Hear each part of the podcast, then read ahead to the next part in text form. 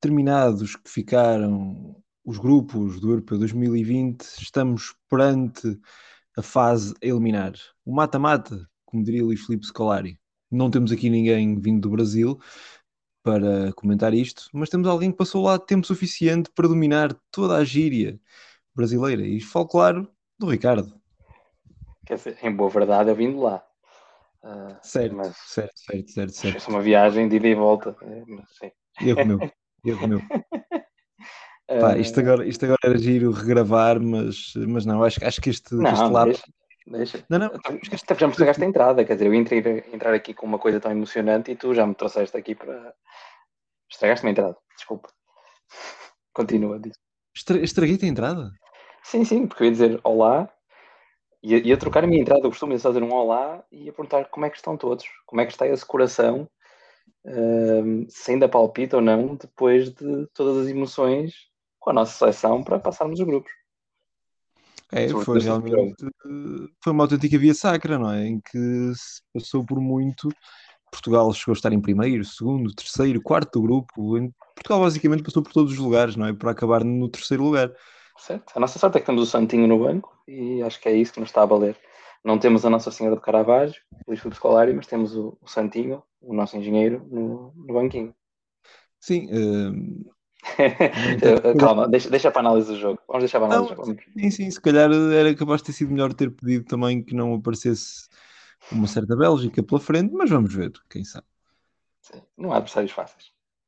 Sim, nesta fase, nesta competição, não há adversários fáceis, embora olhamos para o outro lado do quadro e parece-nos um nadinha mais tentador do que aquele em que Portugal ficou. Mas... Sem dúvida, menos tubarões, isso sem dúvida. Há ali peixe complicado, mas eh, digamos que os tubarões ficaram do outro lado, onde Portugal está, aliás. Mas Sim, uh, diz, diz, diz, diz. Não, vamos deixar para a divisão do, para o final do programa. Deixamos, deixamos para essa parte que agora vamos falar sobre o jogo que antecedeu uh, o desafio de Portugal. Foram dois jogos às 5 horas.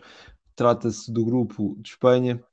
Uh, o grupo E uh, e que uh, os nossos vizinhos começaram sob brasas, digamos assim, não só porque estava muito calor em Sevilha, mas também porque tinham a obrigação de apagar a má imagem deixada nos jogos anteriores. A equipa espanhola estava a ser equipa de muita parra e pouca uva, muita bola, mas pouca finalização e ainda não tinha conseguido vencer. Estava perante uma Eslováquia que surpreendeu no primeiro jogo ao vencer a equipa da Polónia e que dependia apenas de si própria para passar para a próxima fase. O jogo começou tal e qual se esperava, com uma Espanha a dominar, a controlar e que beneficia de um penalti, hum, de um penalti logo aos 12 minutos. Álvaro Morata para marcar e se as pessoas esperavam olhar naquele momento para um filme de redenção, bem, na realidade acabou por ser mais do mesmo e continuou o filme de terror do avançado espanhol. Morata atirou e a bola foi defendida por Dubravka, o guarda-redes da equipa da Eslováquia. No entanto, se o próprio Dubravka esperava também sair em ombros depois de, dessa defesa da grande penalidade, a verdade é que esteve longe de acontecer. Terá sido inclusivamente ele o homem que acendeu o rastilho da goleada espanhola. Num lance vai ficar no anedotário deste europeu e possivelmente quando se quiser mostrar algumas imagens de bloopers de campeonatos da Europa, ela será mostrada. Deu uma palmada na bola a tentar desviá-la para canto, mas para dentro da baliza. Com isso, acabou por, por abrir a, a resistência da sua equipa, acabou por quebrar essa resistência e a partir daí os espanhóis sentiram-se muito mais confiantes daí até aos 5-0 acabou por ser uma espécie de formalidade, embora se tenha assistido a certas situações uh, que não terão sido as melhores para os próximos jogos, nomeadamente para Morata. Percebeu-se que Morata avalia dele mais do que como ser um avançado matador, é ser alguém que ajuda um outro avançado, esse sim com características mais finalizadoras. Uh, saiu aplaudido, como o treinador tinha pedido, embora no meio de um ou outro menos disfarçado assobio, mas não podia ter tido desfecho pior quando Ferran Torres, o homem que entrou para o seu lugar, na primeira vez que toca na bola, marca um golo belíssimo de calcanhar. Portanto, não será propriamente uh, não se antevê as melhores coisas para Morata, mas Luís Henrique é um homem que, quando acredita, vai até o fim, portanto, o futuro dirá. Homem do jogo, Pablo Sarabia. Uh, teve um jogo, um jogo mágico em que fez excelentes passes, uma exibição excelente, não há outras palavras, esteve realmente acima da média.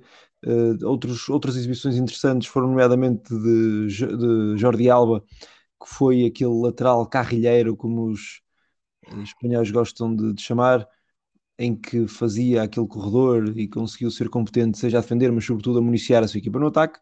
Uma equipa que eh, de facto mostrou ser mais madura e com maior capacidade com o regresso do capitão Sérgio Busquets. Penso que não vamos mais por este jogo, até porque a Eslováquia foi uma certa nulidade ao longo da partida e que mais cedo ou mais tarde acabou por, por uh, baixar os braços, tendo, tendo, no entanto igualado um recorde da seleção portuguesa que uh, foram, foi fazer dois autogolos por jogo, sendo que um foi, foi o autogol do guarda-redes do Bravca e o outro foi por Cuca, que acabou por uh, Cuca que não é o Roseta, não é? mas o, médio um, eslovaco que acabou por fazer essa, essa, essa asneira, digamos assim. Subscrevi tudo o que disseste, portanto acho que podemos ir ao, ao outro jogo. Ao jogo que as cores portuguesas estavam representadas pelo Paulo Souza. Paulo Souza que um, tinha que fazer tudo por tudo, a Polónia necessitava de vencer, embora também dependesse de si próprio, pois uma vitória daria a passagem à próxima fase. A Suécia liderava o grupo e também dependia apenas de si, já estava apurada e dependia apenas de si para uh, vencer o grupo. Foi justamente isso que aconteceu. Uh, Esperava-se que a determinada altura fosse uma situação mais fácil do que aquela que haveria de acontecer. A Suécia começa a ganhar logo ao minuto 2 com Forsberg, que tem sido verdadeiramente a estrela da, principal da equipa, digamos assim. Um, Forsberg faz esse golo logo ao minuto 2 e desde aí a Polónia teve que andar sempre atrás do prejuízo. Às vezes de maneira mais atabalhoada, outras vezes de maneira mais uh, concisa, acaba por não conseguir uh, concretizar, mesmo tendo o ponta de lança Robert Lewandowski, o melhor jogador do mundo da atualidade. A segunda parte inicia-se na mesma, com a Polónia a forçar, mas Forsberg visa e deixa o jogo em 2-0, levantando imensas interrogações sobre o que poderia acontecer a seguir. No entanto, a resposta da Polónia acabou por ser muito interessante, dado que, passado dois minutos, Lewandowski faz o 2-1. Foi, uma, foi um golo que motivou a equipa, um gol que levou a equipa para, para a frente, impulsionou aquilo que eles poderiam fazer. Aquilo que se viu a partir daí terá sido uma espécie de sufoco. No entanto, eh, era um sufoco que na fase da definição encontrava muitas dificuldades. Mesmo assim, a equipa polaca conseguiu fazer o 2-2 ao minuto 84. A questão era, o empate não chegava, era preciso vencer. Será que a Polónia conseguia, uh, conseguia inverter a situação? aquilo que aconteceu ali foi uma total invasão polaca que desguarneceu as suas costas e ao minuto 94 levou a Suécia a fazer o 3-2 para grande desgosto polaco e também espanhol, já que a equipa castelhana acaba por perder a liderança do grupo que teve quase até ao fim para os suecos, foram um justo vencedor do grupo. A equipa sueca está com uma consistência muito interessante. E também desgosto português, vou só acrescentar, por causa do Paulo Sim, Sim, exatamente. Os portugueses de Paulo Sousa, embora uh, os portugueses estarão um nadinha mais tranquilos, porque Boniek, o histórico jogador, a glória polaca e presidente da federação, já veio dizer que Paulo Sousa é para manter. Portanto, ok, Paulo Sousa foi eliminado da prova, mas não perdeu o seu posto de trabalho e por isso os portugueses, quanto a isso, poderão continuar a ver o antigo centrocampista de Benfica e Sporting nas, uh, no banco polaco. polaco deste jogo, deste jogo acrescentar que provavelmente Forsberg terá sido o homem do jogo, Lewandowski também poderia merecer essa, portanto, esse, esse prémio. Eh, são os jogadores que eu mais destaco. Não sei se tens alguma coisa a dizer mais.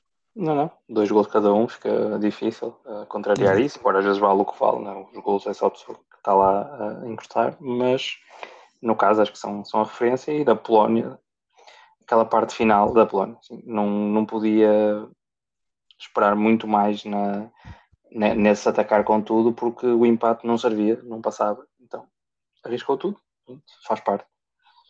Sim.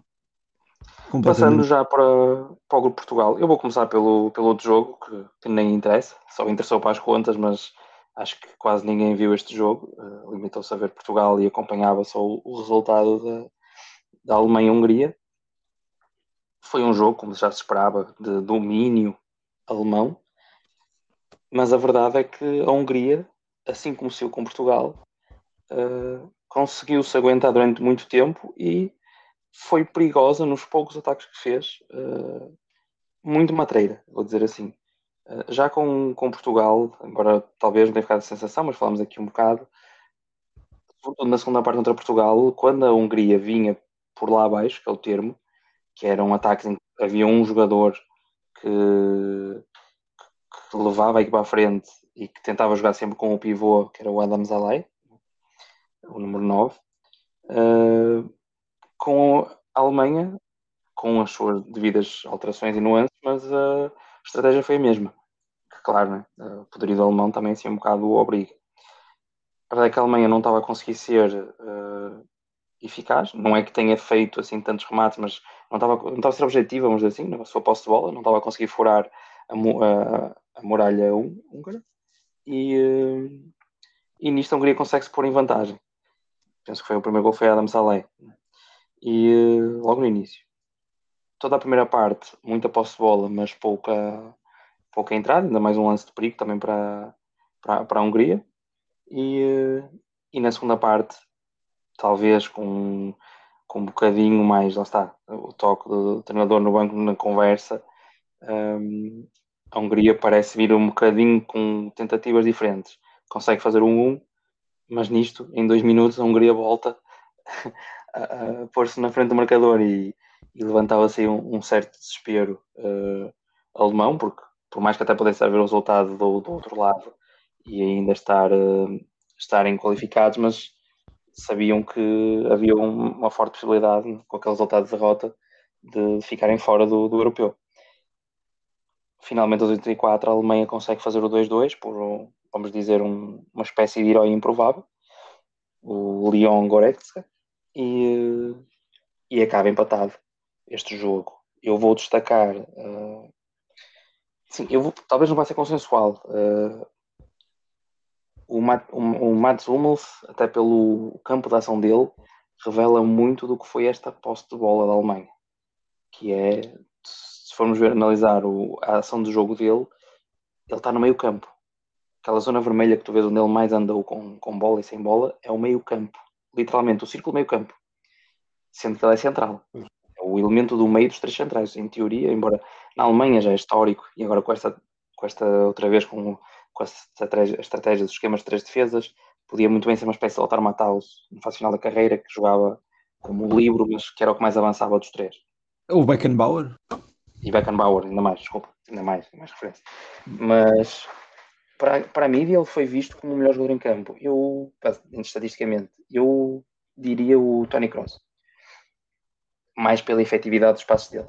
Se formos ver o Hummels tem mais eficácia de passe. Mais eficácia não, mais eficiência. Mas o. Não, eficácia, desculpa. Mas o Tony Kroos é mais eficiente, porque com um bocadinho menos pensagens, mas estamos a falar de mais de 90%. Um, levou mais à equipa mesmo, até nem sei se ele não chega a fazer uma assistência, mas não, não faz, mas leva mais a equipa para, para a frente com os seus passos durante o jogo. E então eu nomearia a ele um, como o melhor jogador em campo, mas dou aqui um, um grande voto de, de destaque para Adam Zalai com um gol e uma assistência e, e esta equipa da Hungria pelo que fez que, no chamado grupo da morte, embora perca 3-0 com Portugal, sabemos que essa, essa derrota 3-0 não foi real, foi foi, foi muita luta, foi muito suada essa vitória de Portugal até ao fim e um, consegue empatar com a Super França e empata novamente com a, com a Super Alemanha. Pronto, está bem, não vamos dizer com a Alemanha, vamos dizer assim. Não é uma Super Alemanha, mas tem o seu nome e tem a sua qualidade. Eu concordo, concordo com, sim, concordo com aquilo que dizes, só apenas acrescentar que um dos jogadores que temos elogiado sempre da equipa da Hungria, que é o guarda-redes Gulacsi, acaba por uh, comprometer a determinada altura uh, e, é, lá está, é a prova que no melhor pano cai a noda. Sem dúvida. Portugal. E agora passando Portugal, o jogo todos. Eu acho que nem preciso, nem preciso de relatar o jogo porque todos viram, eu vou dar mais os meus insights uh, de quem está a ver o jogo. Como já tínhamos visto aqui, uh, o William Carvalho, finalmente, Fernando Santos, perdeu a teimosia e O Carvalho não jogou. Meio campo com Danilo, João Moutinho e Renato Sanches.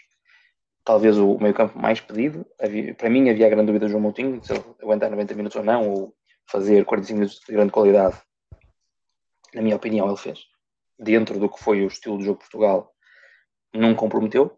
Demonstrou uma coisa que nos faltava lá no meio campo, de conseguir segurar a bola.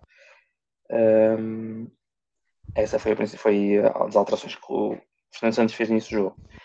Só que em termos de jogo jogado, a certo ponto, no início ainda tivemos alguma bola, mas a certo ponto começou a saber as fragilidades. Claro que fomos empurrados naquela, naquela parte final da primeira parte pelo, pelo um penalti que, na minha opinião, não é. Até dado, o que se tem visto muito dos árbitros, sobretudo na Europa. Quer dizer, está-se bem muita questão de falar do estilo inglês, mas eu não preciso ir ao futebol inglês para ver que aquele, aquele toque de braço, o encosto, não é nada. O, eu em acho slow que motion. Penalti, aquele que não foi apitado, quase a acabar. Em slow motion, uh, tudo parece mais forte do que o que é, qualquer Sim. contacto. E acho que aí é um problema. Quando estes lances, uh, tudo bem que tem que ir ao VAR para, para se analisar, só que eu acho que falta aqui algo. É uma coisa que já me, já me chateou muito durante o campeonato, aí a falar sobretudo de Portugal, mas que me chateia muito que estes lances, quando vai ao VAR, é raro o árbitro não. Até ele é pressionado. Ele, ele viu o lance, ou meio que viu, e um árbitro que está sentado num, num, enfrenta uma coisa sem pressão nenhuma, enfrenta uma televisão sem pressão nenhuma, chama o árbitro para ir ver o lance, ele está logo pressionado a trocar a decisão. Concordas comigo? Concordo perfeitamente, sem dúvida. Logo isso já é um, já é um problema. Neste caso já não lembro, acho que ele marcou falta logo, né? marcou penalti e foi ao VAR. Então aí faça a pressão ao contrário, que é está a pessoa ali sentada na televisão, vai ver aquilo em slow motion, vê que há um contacto e sabe que o árbitro viu porque marcou. Para ela anular aquilo, também tem que estar super convicta do que se passa. E eu estava convicto, mas porque eu vi o lance corrido. Quando eu ver em slow motion, eu vejo o contacto. Ou seja, pode-se pensar que há uma espécie de obstrução, mas é tão tenue como obstrução, porque não é o braço que não puxa, é simplesmente o jogador está ali à frente, o outro vai um bocado contra ele, contra o braço dele e cai. É o que tu dizes. O último penalti é o último lance, o outro lance no final do jogo é mais muito mais penalti do que este, na minha opinião. Sendo que começa fora o contacto desse segundo e acaba dentro, o que na minha opinião é penalti, senão vamos estar a beneficiar o infrator. É, Sim. Porque o jogador se aguenta o contacto dentro da área, paciência. Não importa se começou lá atrás. Se ele aguentou até ali é porque ele ainda podia continuar a jogar. De acordo, de acordo. Pronto. Uh, avançando nesse ponto da, da, arbitragem, que também não, não me estou a lembrar agora de muitos mais lances, foi mais a questão dos penaltis. Um, em questão do jogo jogado, uh, pronto, afinal não vou falar do jogo jogado porque eu estou-me a lembrar agora que, que temos o, o, Palhinha a entrar ao intervalo para, o lugar de Danilo Pereira. Penso que por, pela lesão do Danilo Pereira, né, daquele choque forte com, com Loris. E teve uma entrada, digamos, marcante. Palhinha? Sim. Não é, concordas? Tenho, tenho, uma opinião disso, para aí. Não é que ele não teve bem, tenho. Uhum mas é fruto de todo o cenário de um jogador que faz uma excelente época, mas só vai à seleção no momento de ser chamado ao Euro. É mais por aí.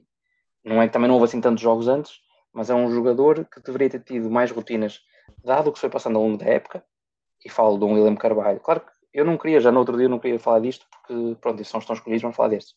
Só que chegamos, chegamos a um ponto em que vai influenciar, porque tivemos estes dois jogos em que Palhinha não foi a opção, aliás, assim como Pote, dois jogadores referência, referência em Portugal, provavelmente em melhor forma do que vários que estão a jogar e aparentemente, por serem jogadores que entraram mais tarde no grupo, é normal que o treinador não acredite mais nos outros do que neles para cumprir as rotinas que o treinador pede. E até aí estou de acordo.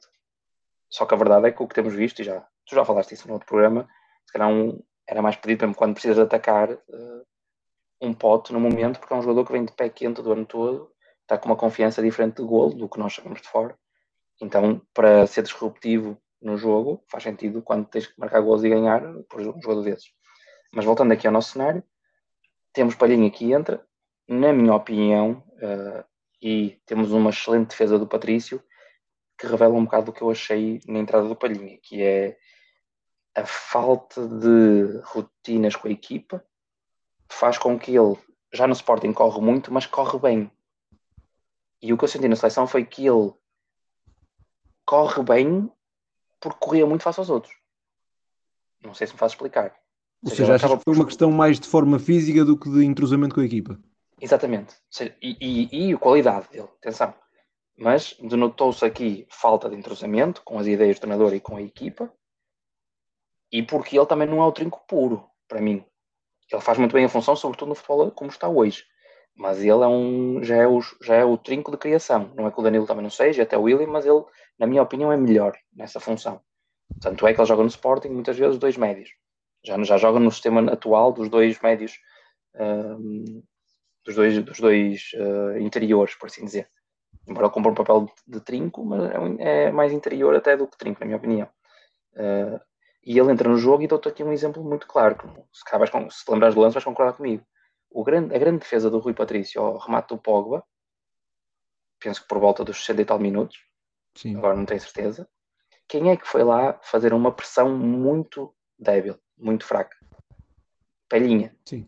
Mas, mas culpas isso ao próprio Palhinha ou culpas à própria equipa cujas linhas estavam uh, demasiado recuadas e em que tínhamos demasiadas unidades dentro da área? Naquela questão específica, culpa o Palhinha, porque é um lance que não pode acontecer. Aquele tipo de pressão não pode acontecer, sobretudo num jogador como ele que sabe pressionar. Eu, eu percebo porque é que aconteceu aquilo, que é o que tu dizes, está tanta gente ali atrás e ele está um lado para o outro, vamos dizer, à maluca, e faz aquilo. E depois do outro tu lança logo a seguir. Passado 5 minutos, tem uma jogada para a frente com o Palhinha excepcional, pega na bola, não sei se finta, mas faz uma jogada ali atrás, é, faz uma finta, na verdade. Sim, ele perto do meio campo, ele consegue esticar, recupera a bola e consegue esticar o jogo para a frente, que era uma coisa que o Portugal precisava, que nem tinha que ser ele a fazer, tinha que ser um dos médios, mas ele faz isso muito bem, porque lá está, como eu digo, não é o trinco tradicional.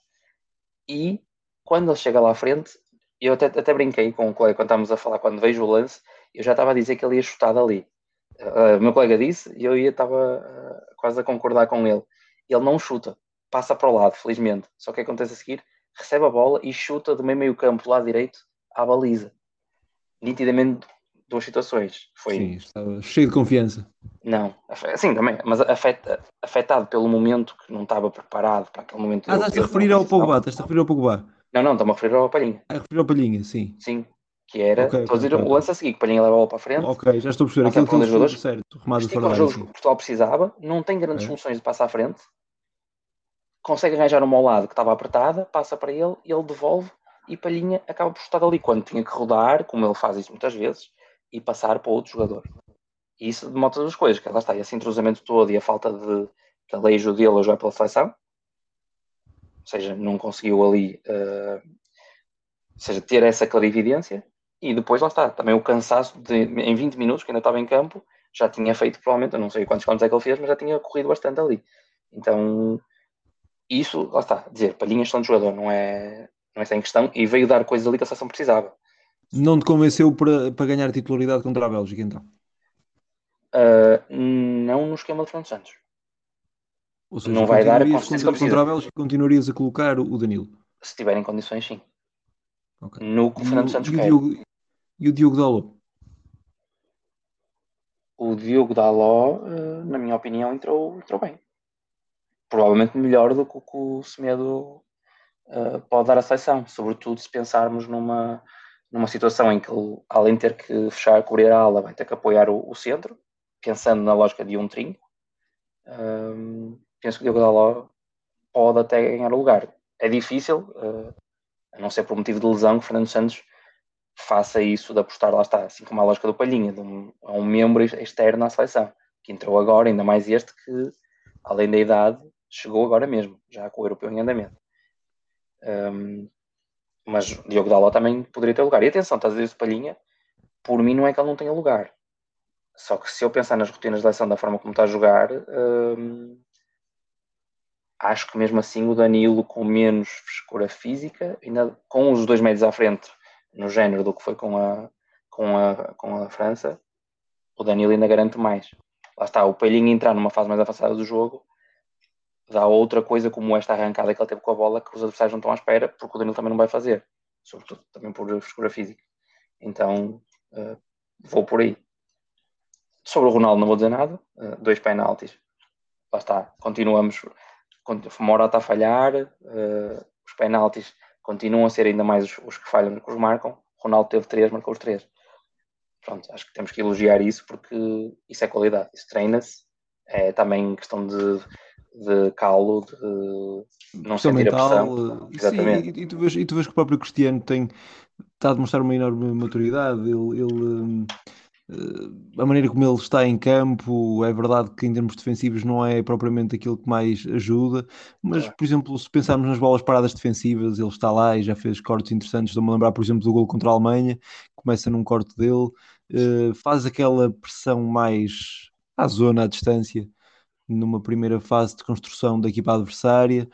Uh, já sabe que não é aí que ele pode dar mais as coisas, mas depois, quando é hora de marcar, ele consegue, e isso ninguém lhe pode tirar. Sem dúvida. Pronto, e acho que vou. Queria também, estou-me a focar naquilo que não é tão olhado, lá está isto, Palhinha, é a minha opinião, a maior parte, se não toda a gente, discorda de mim, portanto, e eu tenho que aceitar, lá está. Né? Até porque se a maioria diz, eu vou aceitar que olham aquilo, mas olho alguns pormenores, tentei até dar exemplos para demonstrar aquilo que eu acho, não tirando calções de jogo, mas cai pequenas coisas que, e seguramente que Fernando Santos ainda lhe vai dar nas orelhas, assim como já veio na comunicação social, essa, essa questão de, de ele ver o jogo e ter dito que sabe o que fez. Ou seja, Palhinha no final do jogo quis falar com Fernando Santos. Fernando Santos disse que qualquer coisa como não iam falar agora ali, que não vale a pena, não sei o quê. E no dia a seguir, quando chegam ao treino, Fernando Santos vai perguntar o que é que ele queria falar e o Palhinha disse: Já viu o jogo, já sei.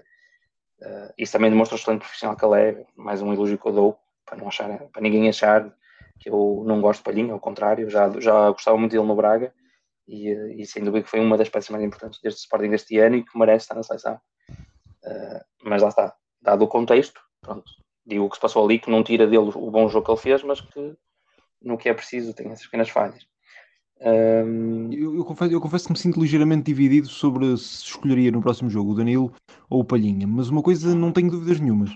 É que eu acho que a seleção portuguesa se sente melhor a jogar com um pivô defensivo do que com um duplo uhum. pivô. Eh, já Danilo Pereira, já Danilo Pereira já no Futebol do Porto era assim, uh, rendia mais quando jogava sozinho à frente da defesa do que propriamente quando tinha alguém ao lado. Eu acho que ele é um jogador que precisa de sentir aquele polvo ali a, a cortar as bolas e a pensar esta é a minha zona, eu é que controlo aqui.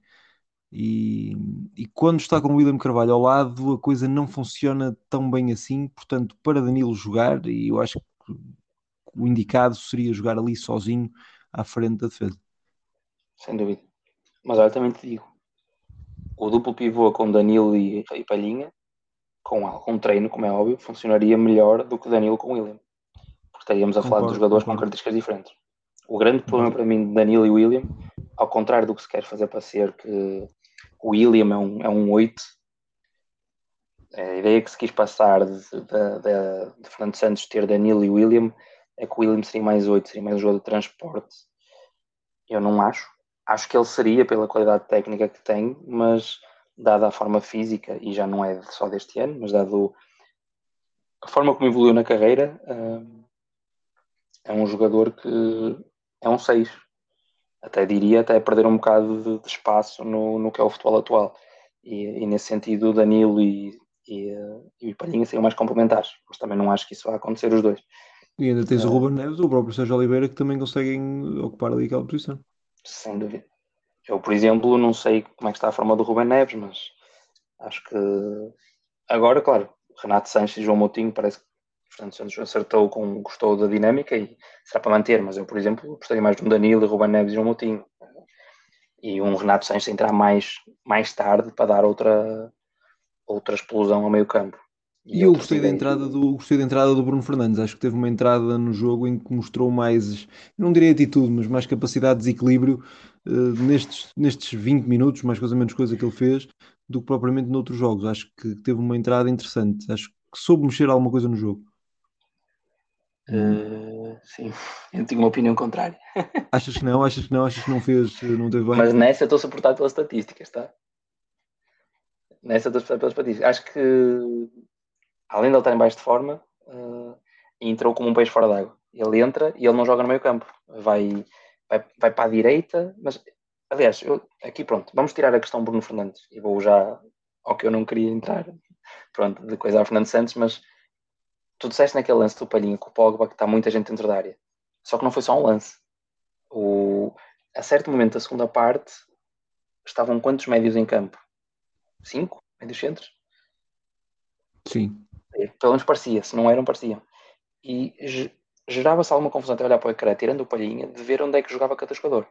Ficou evidente que o Bruno Fernandes entrou desta vez para jogar colado à ala, embora tivesse liberdade para ir para o meio, ele entrou exatamente no lugar do Bernardo Silva e era para fazer aquele lugar, e uh, talvez até pelas quer pela figura física, quer pelas necessidades defensivas a mais que Fernando Santos teve que lhe dar a entrada em campo, eu acho que ele foi um jogador que não entrou no jogo, para mim.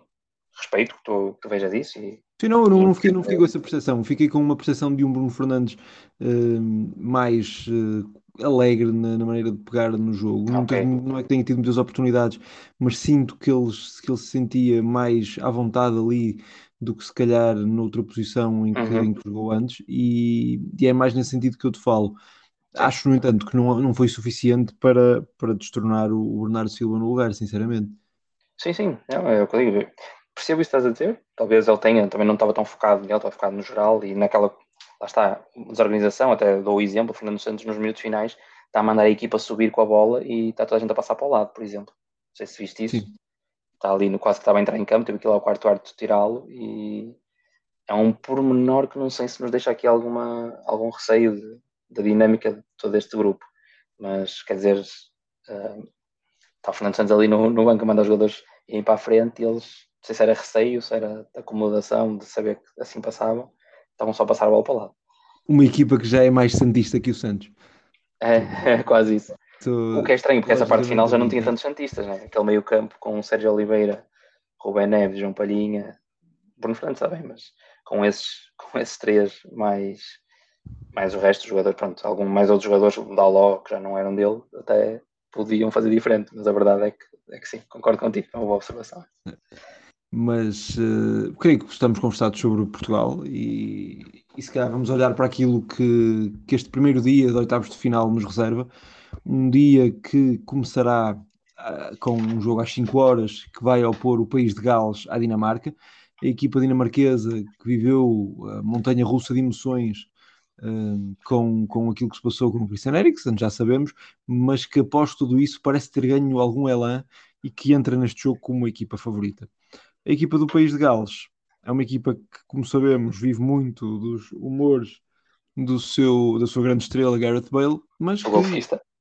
Exatamente, do golfista, uh, portanto, do golfista profissional, jogador de futebol em part-time, que, que acaba por, por ser ele a desequilibrar uh, frequentemente uh, a, portanto, a partida. Uma equipa que também necessitará seguramente da inspiração de Ramsey no meio campo, mas que a vencer será necessariamente uma surpresa, dado que a maioria, uh, portanto, dado que as, que as, apostas estão sobretudo uh, centradas na vitória da equipa dinamarquesa. Uh, alguma opinião queiras dizer? Alguma coisa queiras acrescentar neste jogo?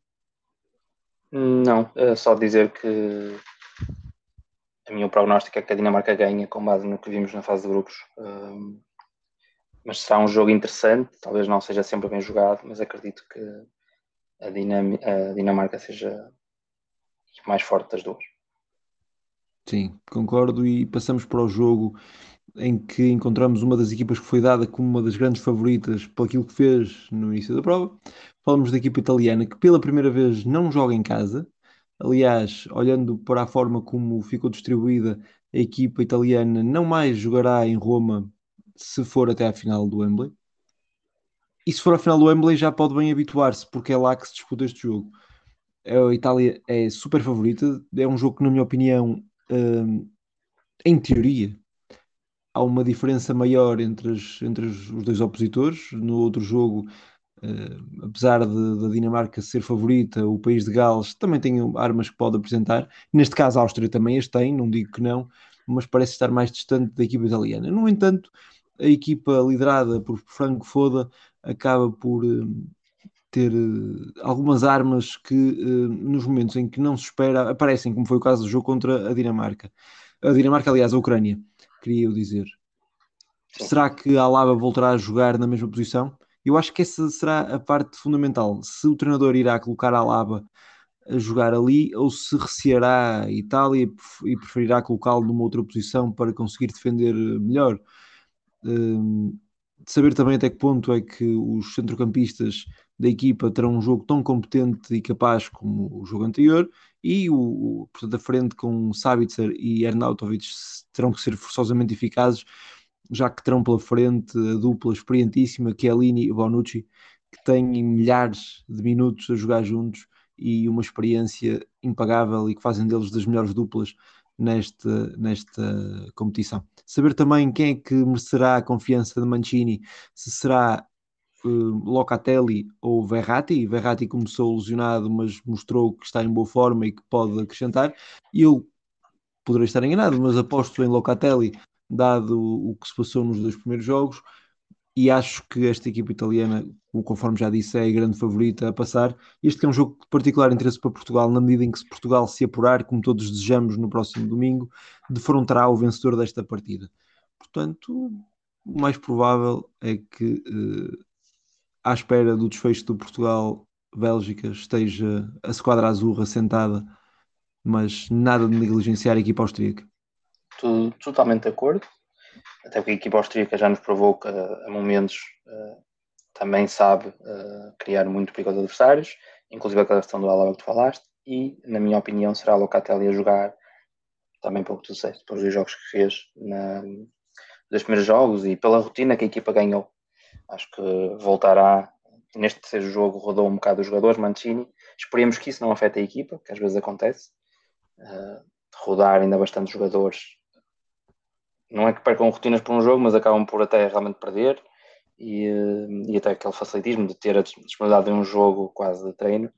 Um, esperemos que também não, não afete o, rendimento desta seleção italiana que vinha, vinha realmente a jogar bem no, na fase de grupos. E pronto, e é esperar por esse jogo para saber com quem é que Portugal vai jogar nos, nos quartos de final, já, já assumindo que vamos, vamos conseguir ter uma façanha contra a Bélgica. Acho que não sei se quer acrescentar uma coisa. Eu não quero acrescentar mais nada. Acho que está, estamos na hora de nos despedirmos. Sim, já são dois dias sem futebol e acho que estamos a precisar de futebol de volta. Que é isso que nós queremos agora: calor e futebol. Acho que até amanhã, uh, de manhã, de tarde ou de noite. O podcast é sempre às 12. Portanto, eh, aguardem pelo, pelo outro jogo, onde vamos, pelo outro dia onde vamos prever o jogo de Portugal e falar destes dois jogos. Até amanhã. Até amanhã.